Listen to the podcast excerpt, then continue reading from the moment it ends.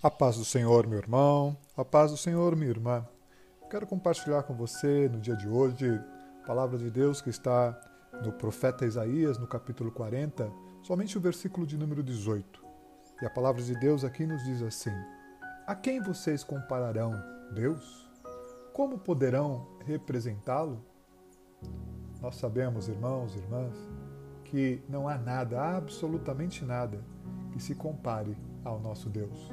Por mais que a gente tente medir a grandeza, a excelência do nosso Senhor, do Deus Todo-Poderoso, nós sabemos que é impossível termos a noção, a percepção plena, completa de quem o Senhor é.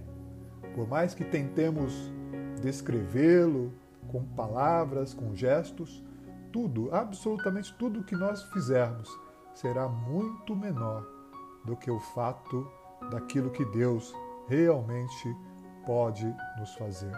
Nenhuma construção humana, nenhuma descoberta do ser humano ou atos de bondade que nós possamos fazer podem ser equiparados ao amor, ao amor e à perfeição que há em Deus nosso Senhor. Tudo o que fizermos, tudo o que fazemos, por mais bonito que possa ser, por mais admirável que possa ser, não se compara ao poder do nosso Senhor, ao amor de Deus. Por isso, o profeta Isaías faz essa pergunta ao seu povo.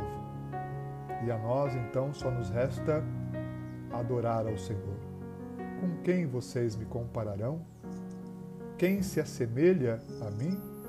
Pergunta o Santo, o nosso Senhor.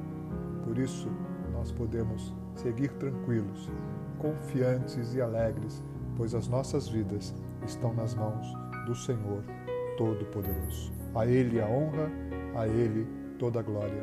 Que o Senhor te abençoe, que o Senhor te guarde no dia de hoje. Pastor Oswaldo.